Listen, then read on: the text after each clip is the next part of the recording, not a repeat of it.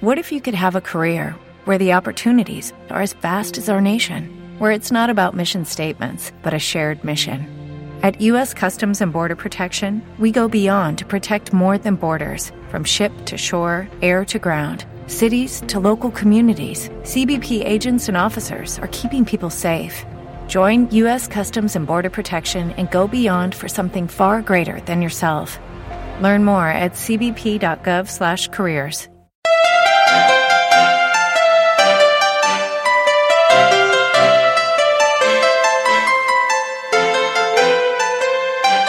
Ràdio Nova. La ràdio de Vilanova.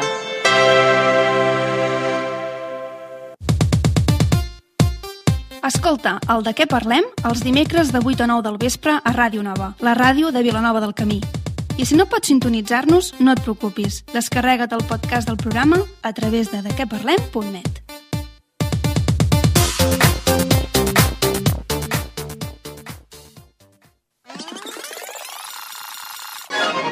Llega la hora que estabas esperando. Llega la hora que estabas esperando. Llega Tu momento, tu momento. Tu momento. Relájate y déjate llevar. Relájate y déjate llevar. Es el momento para olvidar los malos rollos del día. Es el momento para olvidar los malos rollos del día. Ya está Ya aquí. está aquí. Sube el volumen de tu radio. Prepárate, Prepárate. que despegamos. Five, four, three, two, one, zero. All engine running.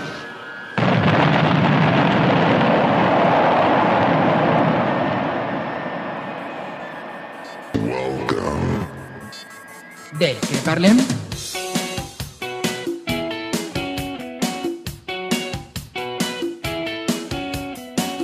¿De qué parlem? Con Aitor Bernal, en Radio Nova. Buenas tardes, pitrafillas. Bienvenidos al De qué parlem, el programa que te ayudará a olvidar los malos rollos del día. Como ya sabes, estaremos en directo aquí en Radio Nova en la 107.7 de la FM hasta las 9 de la noche. Una horita en la que haremos un repaso por el ranking de cine semanal con sus audio trailers y tendremos también alguna noticia curiosa, la más importante o destacada de la semana. Además, en el programa de este miércoles 8 de junio tendremos, como cada semana, la previsión del tiempo con Albert Borrás y un mes más, Laura, Iris, Estela y Marta nos traerán una nueva edición, la última de la temporada, de Al Quatriolac, sección mensual patrocinada por la protectora de animales APAN. Por otro lado, te recuerdo el mail donde nos puedes enviar todo lo que quieras de que parlem radionova.cat. También nos podéis escuchar por internet a través de nuestro Facebook, facebook.com barra de que. Y eso sí, haciendo clic sobre la pestañita RN Online. Y si prefieres puedes escucharnos a través del podcast que estará disponible a partir de mañana en nuestra web en www.dequeparlem.net. Pues venga, vamos a empezar ya el programa de hoy. Lo vamos a hacer con música, como cada semana, pero esta vez toca El Jardín Prohibido de Sergio Dalma. Canción que quiere dedicar en esta ocasión mi padre Antonio para mi madre Estrella, ya que hoy es su cumpleaños. Así que para ti, esta canción. ¡Felicidades!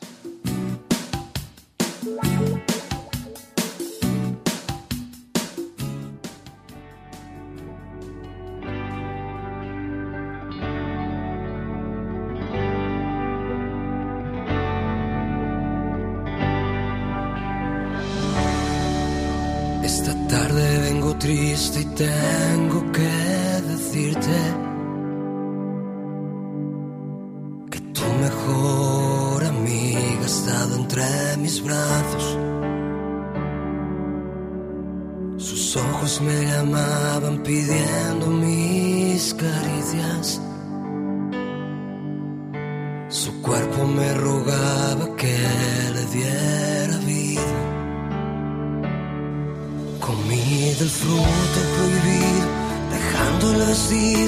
Colgado de nuestra inconsciencia. Mi cuerpo fue gozo durante un minuto, mi mente lloraba tu ausencia. No lo volveré a hacer más,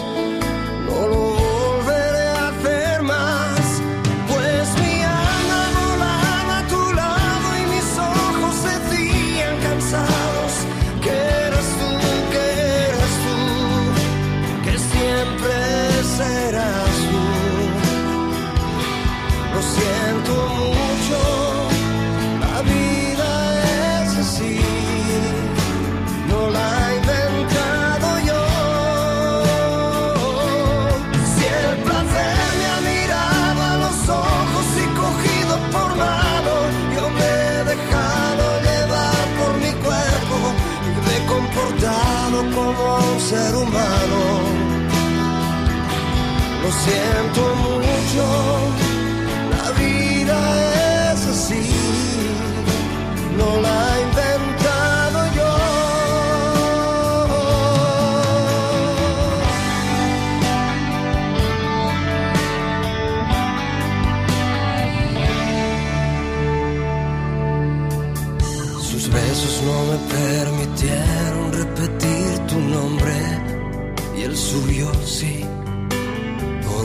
cuando la abrazaba me acordé de ti.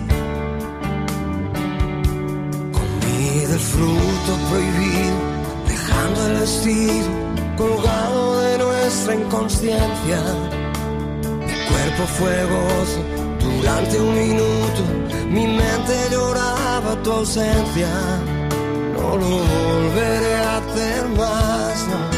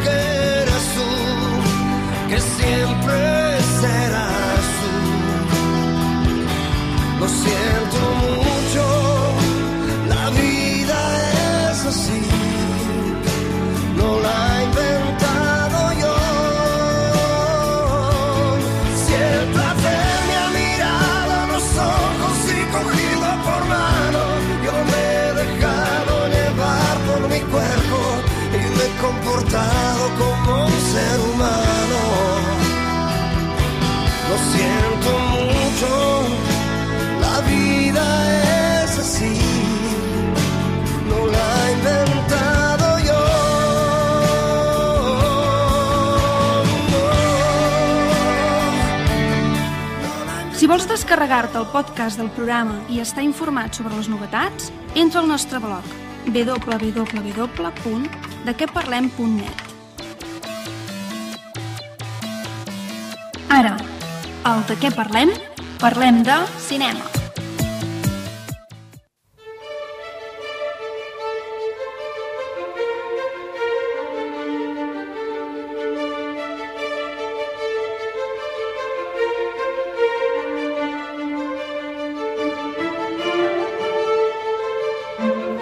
Pues lo dicho, vamos hoy a empezar por la sección del ranking de cine para conocer esas películas más taquilleras, las más vistas durante esta semanita.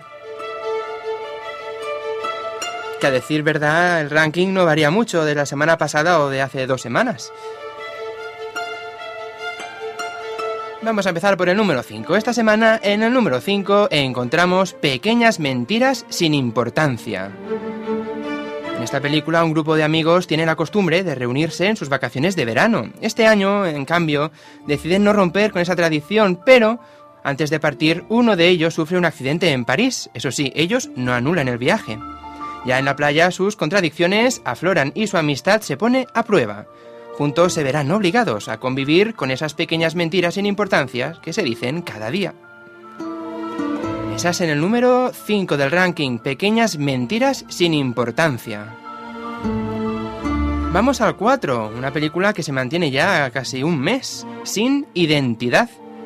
En la película el doctor Harris, o Martin Harris, tiene un accidente de coche en Berlín. Al despertar descubre que, de repente, su mujer no le reconoce y que otro hombre ha adquirido su identidad.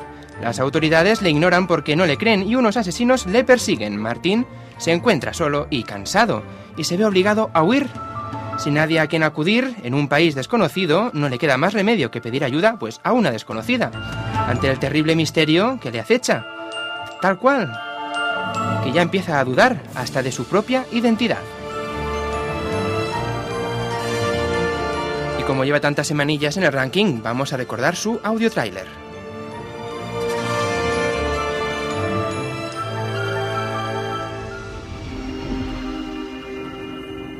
Dormido? No. Dormiré en el hotel. Bienvenidos a Berlín. ¿Puede decirme qué recuerda? Iba en un taxi. Chocamos. No sé cómo he llegado hasta aquí.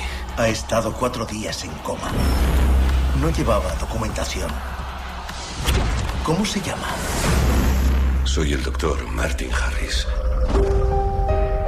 Estaba en coma. Mi mujer está sola en una ciudad que no conoce. Disculpe, ¿tiene invitación? Esa es mi mujer. Liz, ¿Le conozco? ¿qué te pasa? ¿Soy yo? Tu marido. ¿Martín? ¿Es usted el doctor Martin Harris? Que yo sepa. ¿Qué broma es esta? ¿Le conoces? No. Por favor, sacadlo de aquí. Liz, Liz. No hay normas en este tipo de traumas severos.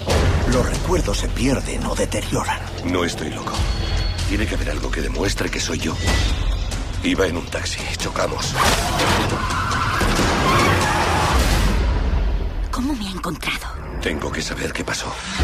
Corre peligro. Le están vigilando.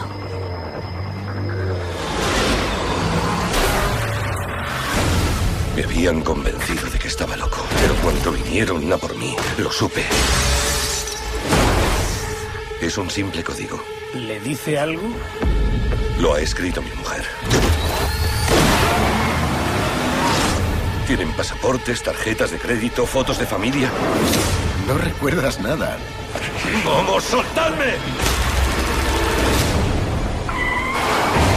¿Quién es esta gente? Pueden convertirse en quienes quieran. La pregunta es por qué querrían suplantarle. No sé quién es este hombre. Pero o le detienen o va a morir mucha gente. No hay ningún Martin Harris. No existe. Yo soy Martin Harris. Hay cosas que no he olvidado.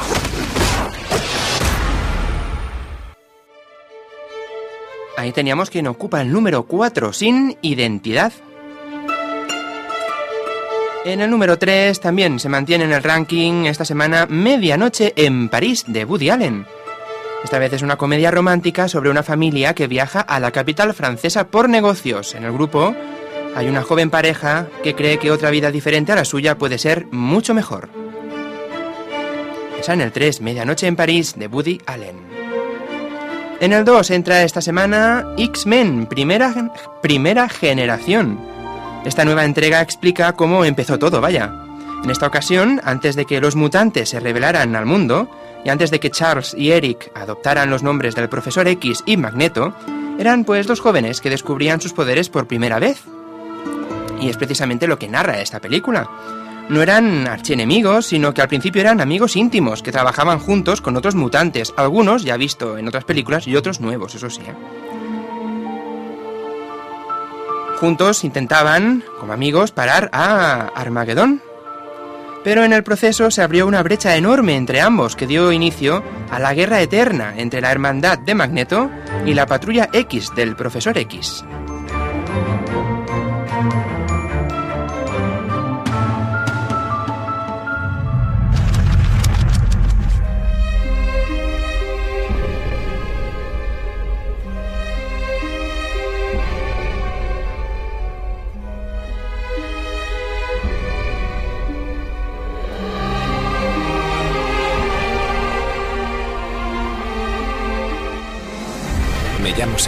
Charles Xavier, ¿cómo estás? Salud. Hay mucho más en ti de lo que crees. ¡Hijo! ¡Mamá! No solo hay dolor e ira. También está el bien en ti. Y cuando puedas acceder a él, poseerás un poder que no tendrá rival. Ni siquiera el mío. Mañana la humanidad sabrá que existen mutantes. ¿Estás preparado? Averigüémoslo.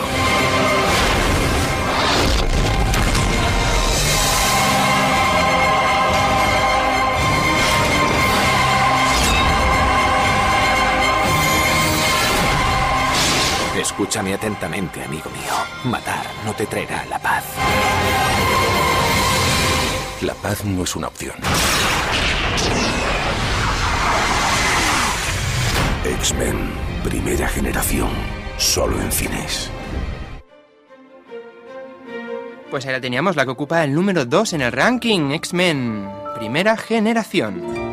Y quien ocupa el primer puesto, y Y ahí está, desde que apareció en los cines, Piratas del Caribe en Mareas Misteriosas. Ya sabéis que en esta entrega Jack se cruza con una mujer de su pasado, papel interpretado por la actriz Penélope Cruz. Y bueno, Jack no está muy seguro de si se trata de amor o si ella es una estafadora sin escrúpulos que le está utilizando para encontrar la legendaria fuente de la juventud.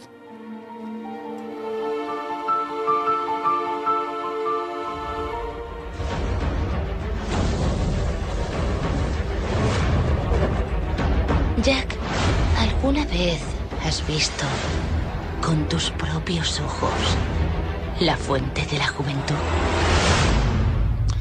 Lo siento, ¿puedes repetirme la pregunta? Sabemos que obra en vuestro poder un mapa. ¿Podríais guiar una expedición? ¿Qué se ha hecho de mi apreciada perla? Robada. Barba negra. ¡Al suelo!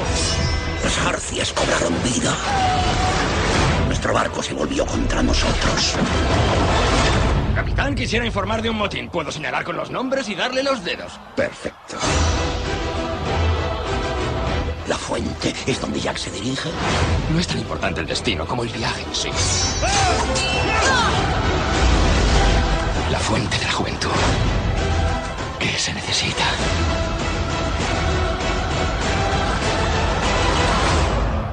Una sirena, Jack.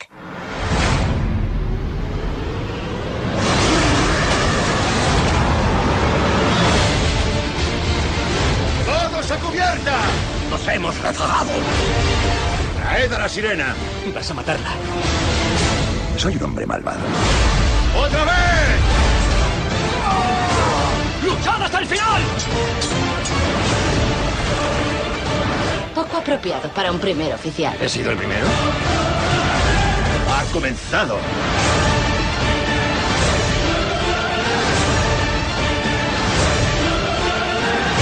Parte del plan, ¿no?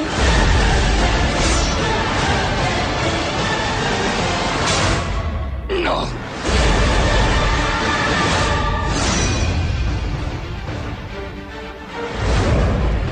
¿Has estado allí? ¿Te parece que esta cara haya estado en la fuente de la juventud? Depende de la luz.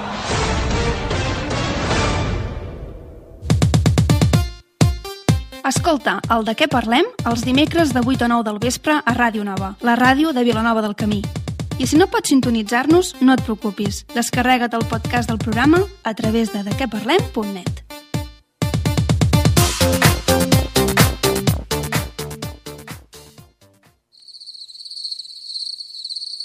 A veure... mm, Apa, mira!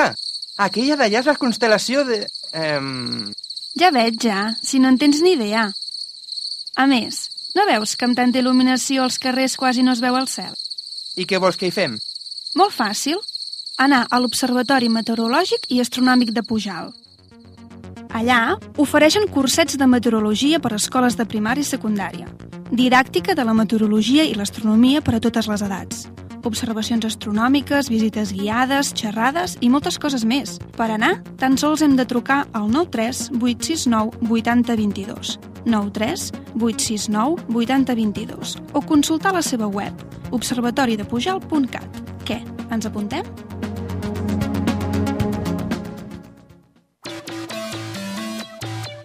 Ara, el de què parlem? Parlem del temps amb Albert Borràs.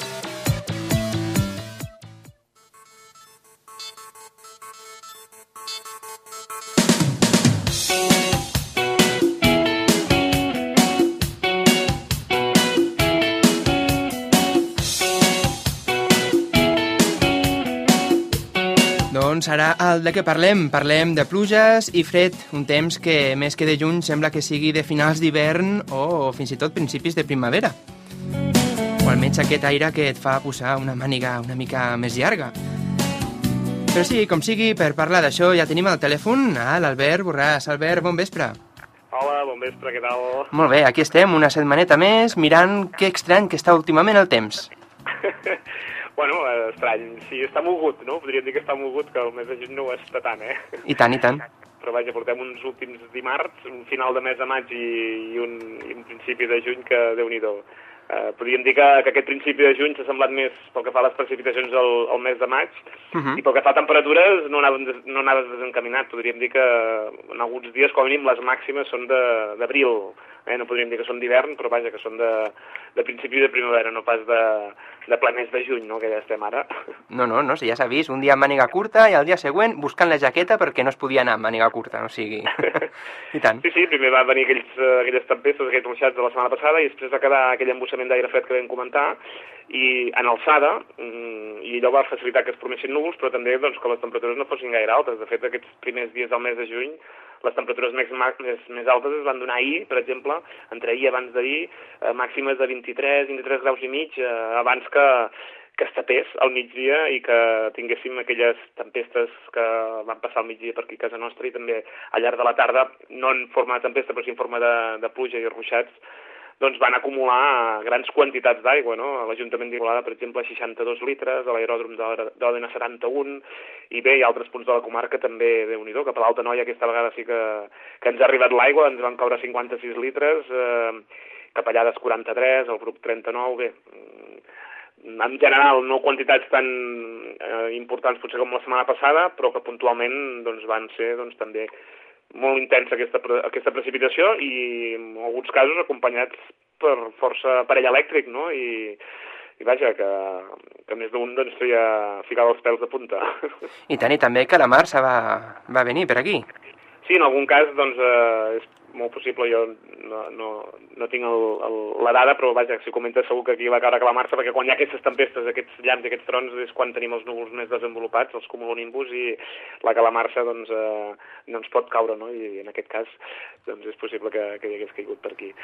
I bé, i aquests llamps, doncs, que quan sentim que el, que el so que produeixen, doncs, és de molt curta durada, doncs, eh, hem d'anar en compte, perquè és quan estan caient a terra. Mhm. Penseu que el 80%, 4 de cada 5 llamps eh, o descàrregues elèctriques acostumen a caure dintre del mateix núvol, es produeixen dins del mateix núvol, i són, doncs, produeixen un tro després doncs, molt més allargat en el temps, i quan són de tan curta durada vol dir que estan caient doncs, els parellams dels edificis o estan caient directament a terra, i llavors és quan ens hem d'aixoplegar, sobretot, perquè no Per exemple, el que comentava abans quan t'he trucat, no? Hi havia jams que sonaven com un so com a metàl·lic, o sigui, molt curt, però com si hagués caigut damunt una planxa metàl·lica, saps? Sí, sí, perquè és això, són eh, molt poc, poc recorregut, la base del núvol està molt a prop del terra, i llavors al tenir tan poc recorregut doncs el so és, és, és de molt curta durada i a més a més doncs, bé, aquest so metàl·lic eh, característic eh, és un so molt sec, molt sec, Sí. molt sec i, i llavors hem d'anar molt en compte, no? mirar al voltant i, I tant. ens ha tingut a prop, però vull dir, esperem que passi la tempesta, que no acostuma a durar, doncs aquesta època de l'any doncs, no acostuma a durar gaires minuts i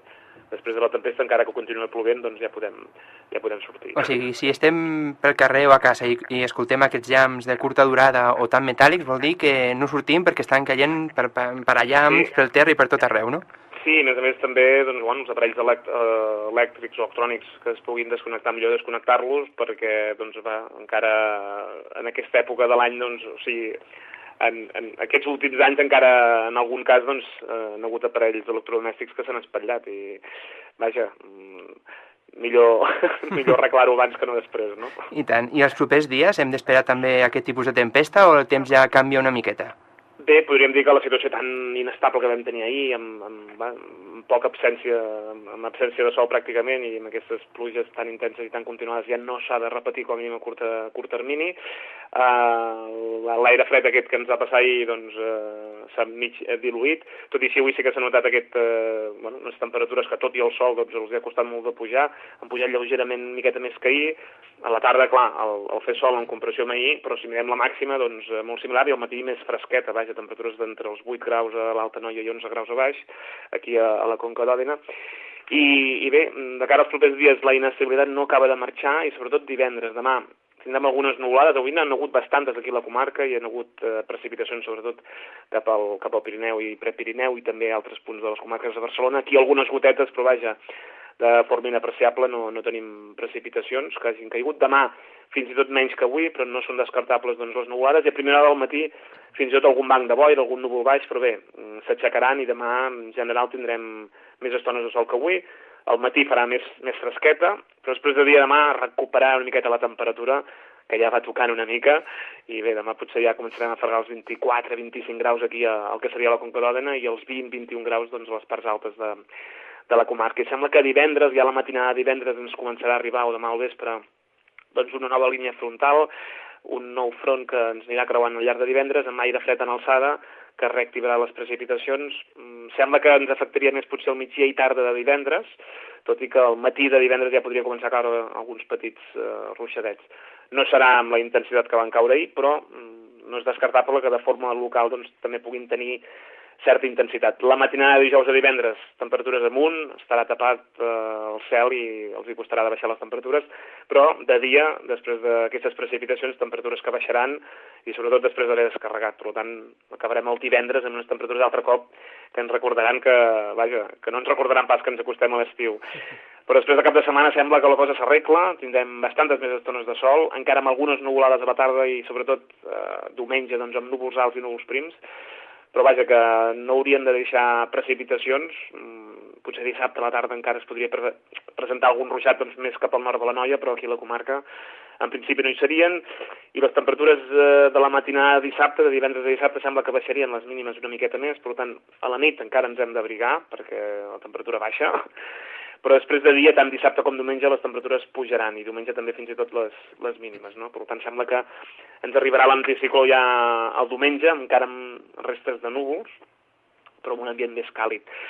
I la setmana que ve sembla que les temperatures mica mica aniran pujant, però potser dilluns tindrem un petit, eh, una petita frenada, potser amb alguns ruixats així de tarda, aquests ruixats que ens recordaran més el mes de maig, no? que diu la dita que cada dia un raig, però uh -huh. bé, és, és el que hi ha. I ja veurem, no? perquè a una setmana vista que queda molt, sembla que tornaria potser a baixar, no tan important la temperatura, però tindríem una entrebaixada, o sigui que no, no acabarà d'entrar aquest anticicló d'estiu, sinó que uh -huh. això li costarà encara, li costarà, però vaja, com a mínim, els propers dies no, no pronostiquem baixades respecte a les temperatures que tenim actualment, sinó que la tendència és que vagin pujant lentament, lentament. Lentament. I amb aquest pronòstic i amb aquest anticicló que no acaba d'arribar, eh, com teniu les observacions allà a l'observatori? Doncs vaja, malament, últimament malament. perquè déu nhi caps de setmana s'ha hagut de suspendre totes les observacions perquè els dies amb més núvols han coincidit en cap de setmana i ara aquesta setmana doncs també tenim aquest divendres una observació inicial que justament coincideix en el nou dia aquest divendres que present, vaja, preveiem que hi hagi molts núvols, per tant, uh -huh. esperarem fins divendres a veure si s'avança la situació aquesta o no, per veure si s'ha d'anul·lar.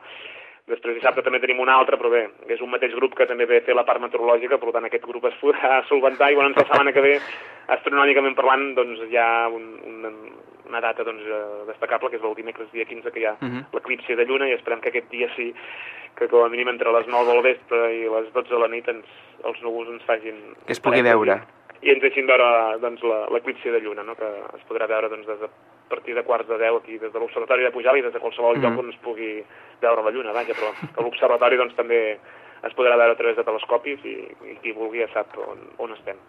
Molt bé, doncs Albert, recordarem la web de l'Observatori per si algú vol entrar per informar-se d'aquestes observacions. Sí, és les 3 Bs, observatoridepujal.cat. Doncs aquí està tota la informació, els telèfons, per si volen reservar o anar a visitar l'Observatori, oi? Exacte. Molt bé, doncs Albert, que vagi molt bé aquestes observacions, a veure si almenys la meitat sí que es pot fer, no?, la del dissabte. Esperem, sí, esperem que dissabte o, o bueno, dimecres de la setmana que ve, però dimecres de la setmana que ve ja us parlaré de si es podrà fer o no es podrà fer en directe, no, allà, des, de, des, de, des del telescopi, no, mirant quasi, quasi, aquella, aquesta hora encara no, però vaja, que estarem ja molt a punt per, per començar tot. Molt bé. Doncs Albert, que vagi bé la setmana i ens tornem a trobar aquí el dimecres vinent a veure si és veritat i ha sort i ho podem fer en directe des d'allà, no?, des de l'observatori. Exacte, fins la setmana que ve, doncs. Vinga, adeu-siau. Escolta, el de què parlem els dimecres de 8 a 9 del vespre a Ràdio Nova, la ràdio de Vilanova del Camí. I si no pots sintonitzar-nos, no et preocupis. Descarrega't el podcast del programa a través de dequeparlem.net.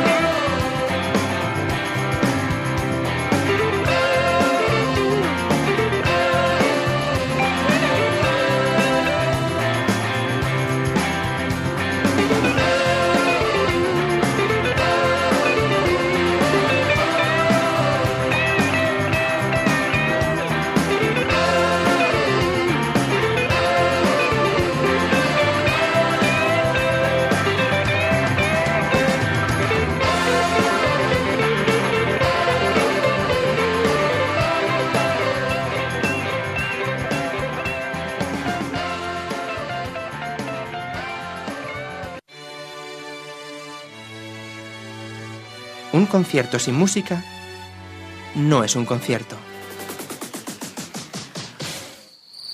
Un teatro sin actores no es un teatro. Un cine sin películas no es un cine. Y un humorista sin chistes no es un humorista no te pierdas la nueva temporada del De que Parlem, música, cultura, ocio, curiosidades, animales, el tiempo y mucho más. Todos los miércoles de 8 a 9 de la tarde en Radio Nova. Más info en dequeparlem.net. Y es que un miércoles sin De que Parlem no es un miércoles.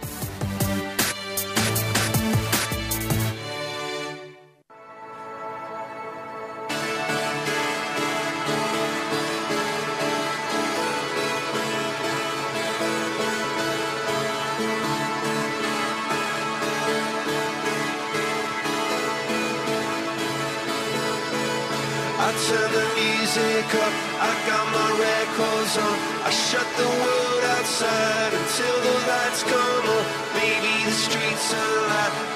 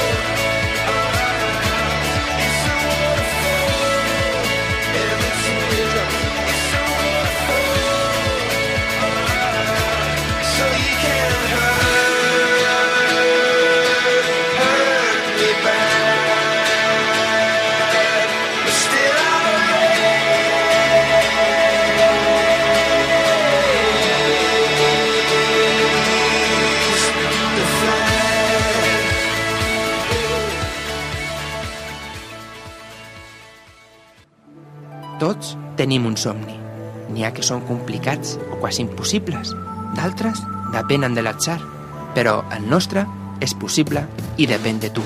A l'APAN, l'Associació Protectora d'Animals de la Noia, lluitem contra l'abandonament i maltractament dels animals. Tenim gats i gossos que tan sols tenen un somni, tenir una llar on viure i on ser estimats. Ja ho saps, si vols adoptar algun dels nostres animals, truca al 699 41 00 47, 699 41 00 47 o consulta la nostra web protectora-apan.com. Cada adopció és un somni fet realitat.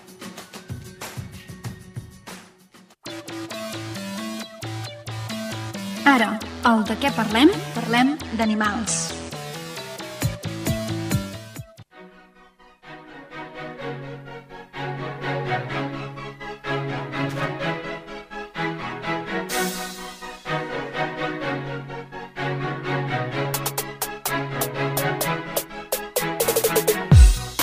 Continuem en directe al de què parlem a Ràdio Nova a la 107.7 de la FM i ara arriba aquell moment tan esperat cada mes, el moment del quatriòleg, que com ja sabeu és una secció mensual patrocinada per la protectora d'animals APAN i que ens porta cada mes Laura Caballol, Iris Roig, Estela González i Marta Romaguera.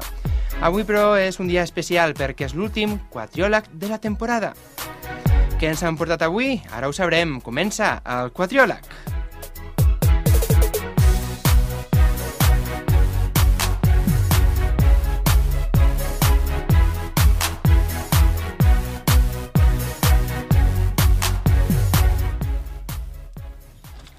Bon vespre. Ja tornem a ser aquí. Sí, i amb un nou i últim programa. De la temporada, i com no podia faltar, amb una sorpresa final. Evidentment, però primer parlarem breument sobre un tema del que encara no havíem parlat. Sí, parlarem sobre les dietes vegetarianes i veganes. Direm en què consisteixen i els motius pels quals alguna gent les segueix. Però primer hem de dir... Per fi! Per fi podem entreveure l'estiu preparat per nosaltres. Ho sentim, però avui ha sigut el nostre últim dia de classe i, ni que encara ens quedin alguns exàmens, s'agraeix. I tant que s'agraeix. Creia que em moria. Ha sigut un any dur, però va, comencem amb el que ens toca. Bé, doncs, comencem explicant què és això del vegetarianisme i el veganisme. El vegetarianisme es defineix com l'opció humana conscient i de caràcter permanent de d'una dieta basada en tot tipus d'aliments d'origen vegetal i, en alguns casos no tan estrictes, també s'ingereixen aliments derivats dels animals, com els ous, la llet, la mel, etc., però mai la carn. I com a carn s'entén carn de qualsevol animal, ja sigui peix, marisc, aviram, insectes eh, i qualsevol eh. altres tipus. El veganisme és una altra postura en aquest tema. Es defineix com una dieta i un estil de vida basat en el respecte envers els animals. Aquest respecte als animals els, posi els posiciona èticament rebutjant l'especisme, és a dir, no estan d'acord en que l'ésser humà sigui l'únic capaç de sentir, tot el contrari.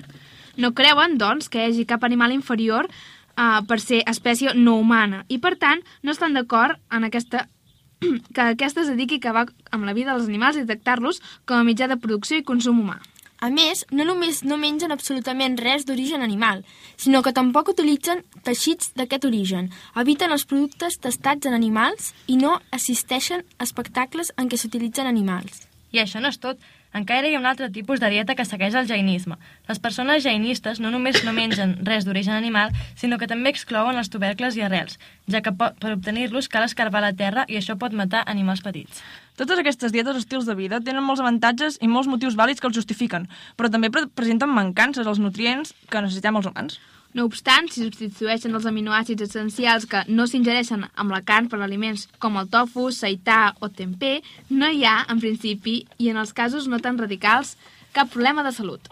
A part del motiu de protegir els animals, també hi ha gent que és vegetariana o vegana per motius com el medi ambient, l'economia o la salut.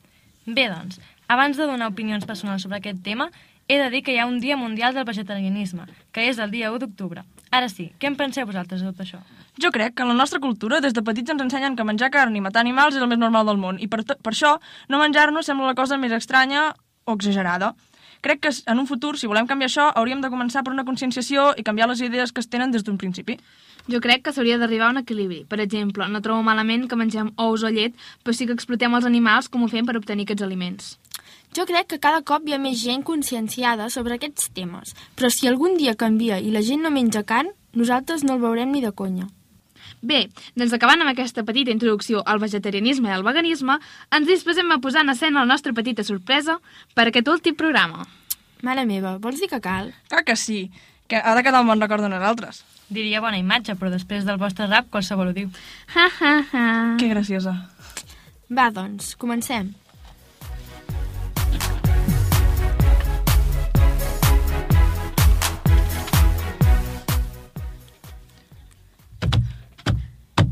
Os panda, os panda, os panda, panda. Un, dos, tres i... Jo si fos un animal, seria un pardal, jo un gat, una gallina, una serp o un os polar. Però també has de pensar, si vius a França o a Qatar, no voldria ser un mico i viure al mig del mar. El que sí que està clar és que voldria disfrutar una vida sense que em vulguin explotar. Lluita, lluita per els drets de tots els animals. Ells mereixen tindre algú com tu al costat. I rebel·la't, no dis que ningú es passi el teu camí. Ells mereixen una bona vida aquí. I els mesos han anat passant, i els catròlegs acabant, i hem parlat de moltes coses com l'explotació animal. I voldríem agrair a tots els que esteu aquí, escoltant-nos més a més o descarregant-nos a internet. Ha sigut molt divertit i esperem tornar una nit. Moltes gràcies a tots els que ens heu escoltat. Lluita, lluita per els drets de tots els animals. Ells mereixen tindre-lo com tu al costat. I rebel·la't, no deixis que ningú es passi el teu camí. Ells mereixen una bona vida aquí.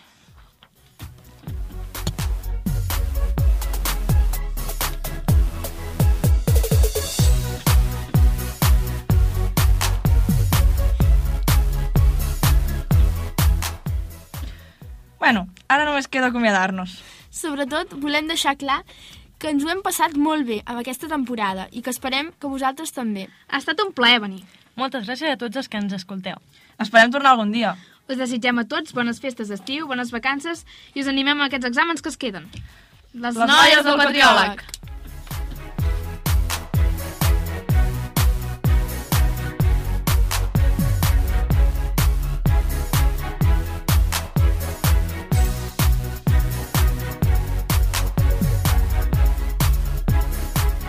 La lluita pels drets dels animals, nou single del de què parlem, per el disc, per el futur disc que volem editar, no?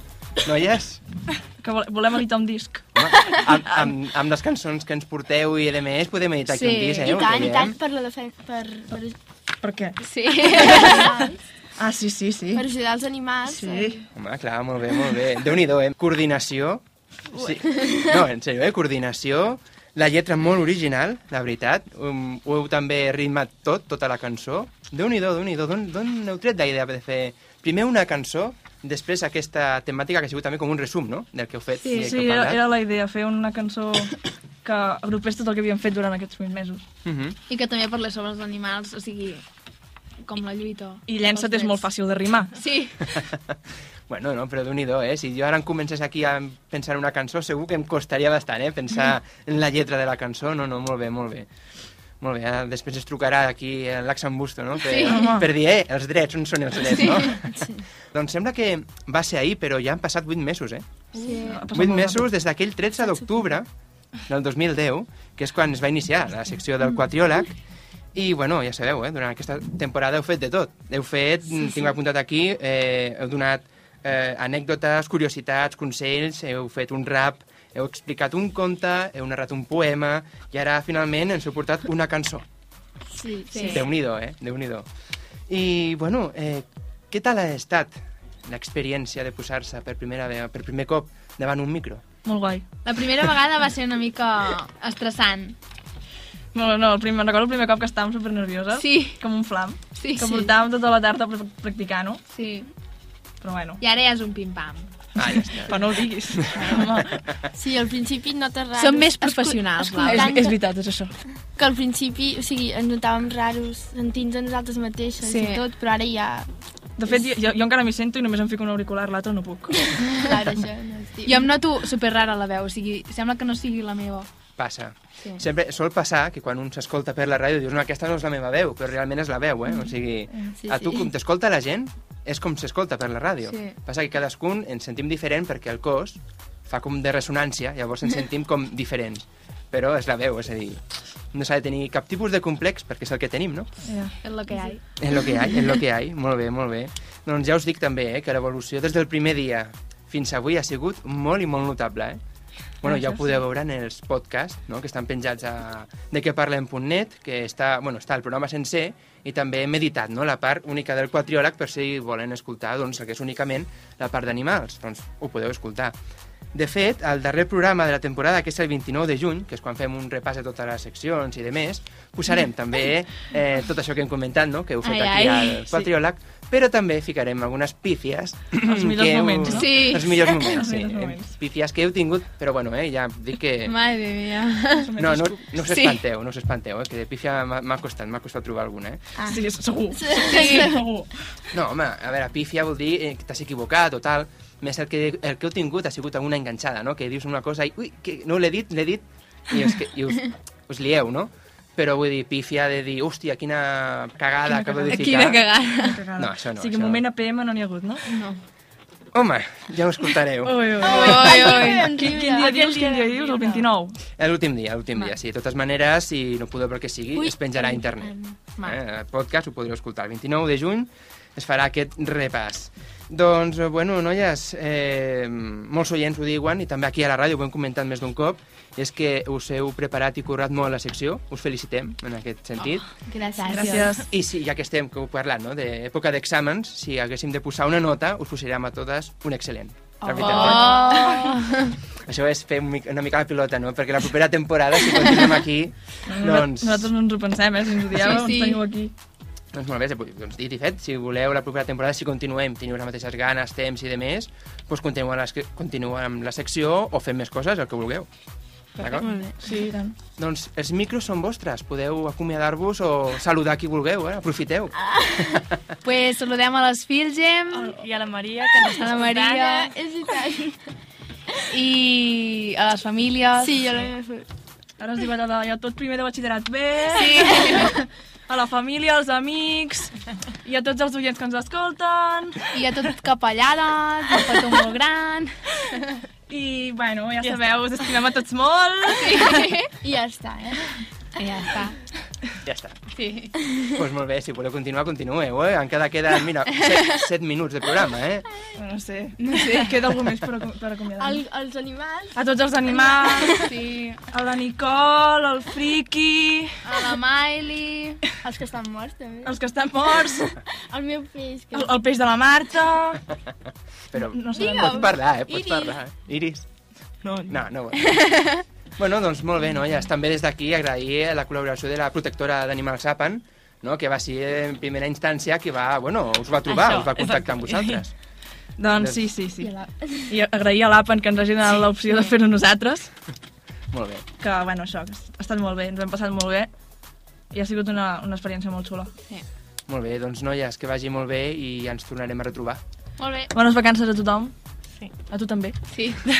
Igualment. doncs vinga, que vagi molt bé. Vale. Gràcies. Adéu. Gràcies, adéu. goes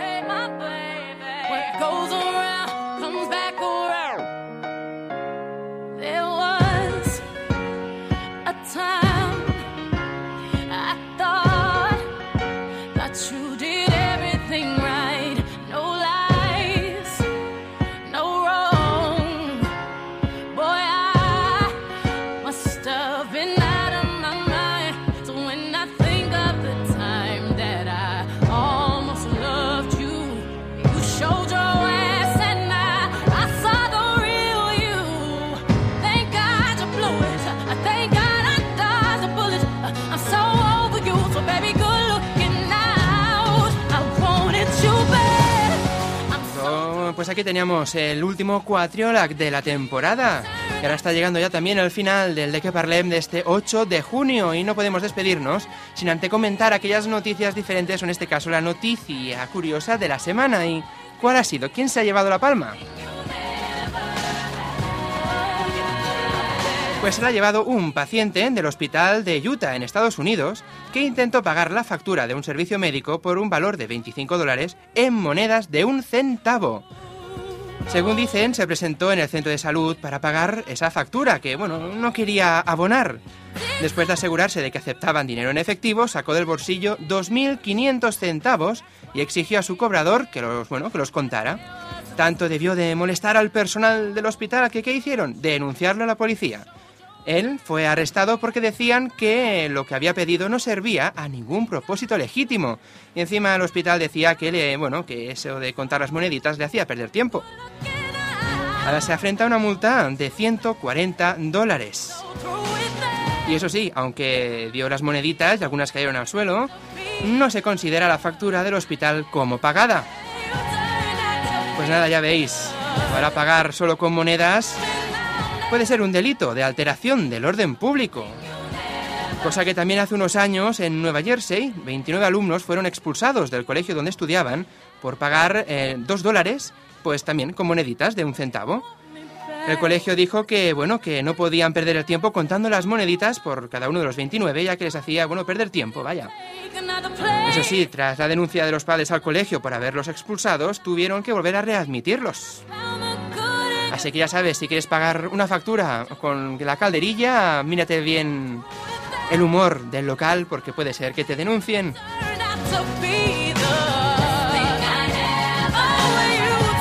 A veces pasa, ¿no? Dicen, ah, mira, quiero gastar la calderilla, venga, vamos a un sitio, va, eh, voy a sacar todo lo suelto que tenga. Swips, ojito, ojito, que si vas a Estados Unidos, mira cómo se la gastan.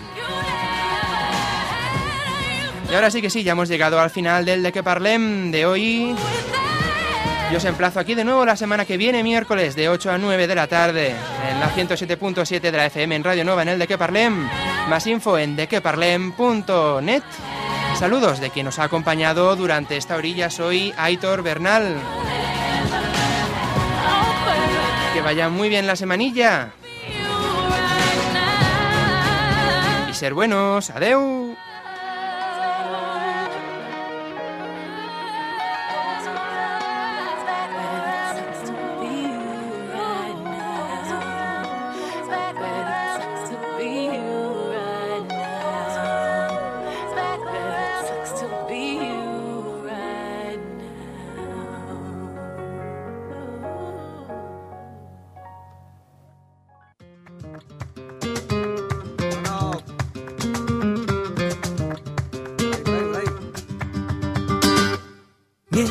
Menos quieres que se te note, más se te nota la intención. Mientras más lo quieres meter para adentro, más se te asoma el corazón, el corazón. Cada noche hay una fiesta, la organiza Lady Luna. Solo hace falta que acredites tu locura. Y bienvenido a nuestro circo, a nuestro humilde teatro, donde hay actores con guiones y otros van improvisando. A este desfile de bohemios, a esta promoción de abrazos, donde se recitan sueños mientras que se agota un vaso. Cada loco tiene un tema, un objetivo y un tequila todos los asientos están en primera fila para poder ver a Romeo decirle a Julieta vengo todo revolucionado vengo con ganas de fiesta vengo echándole carbón a llevar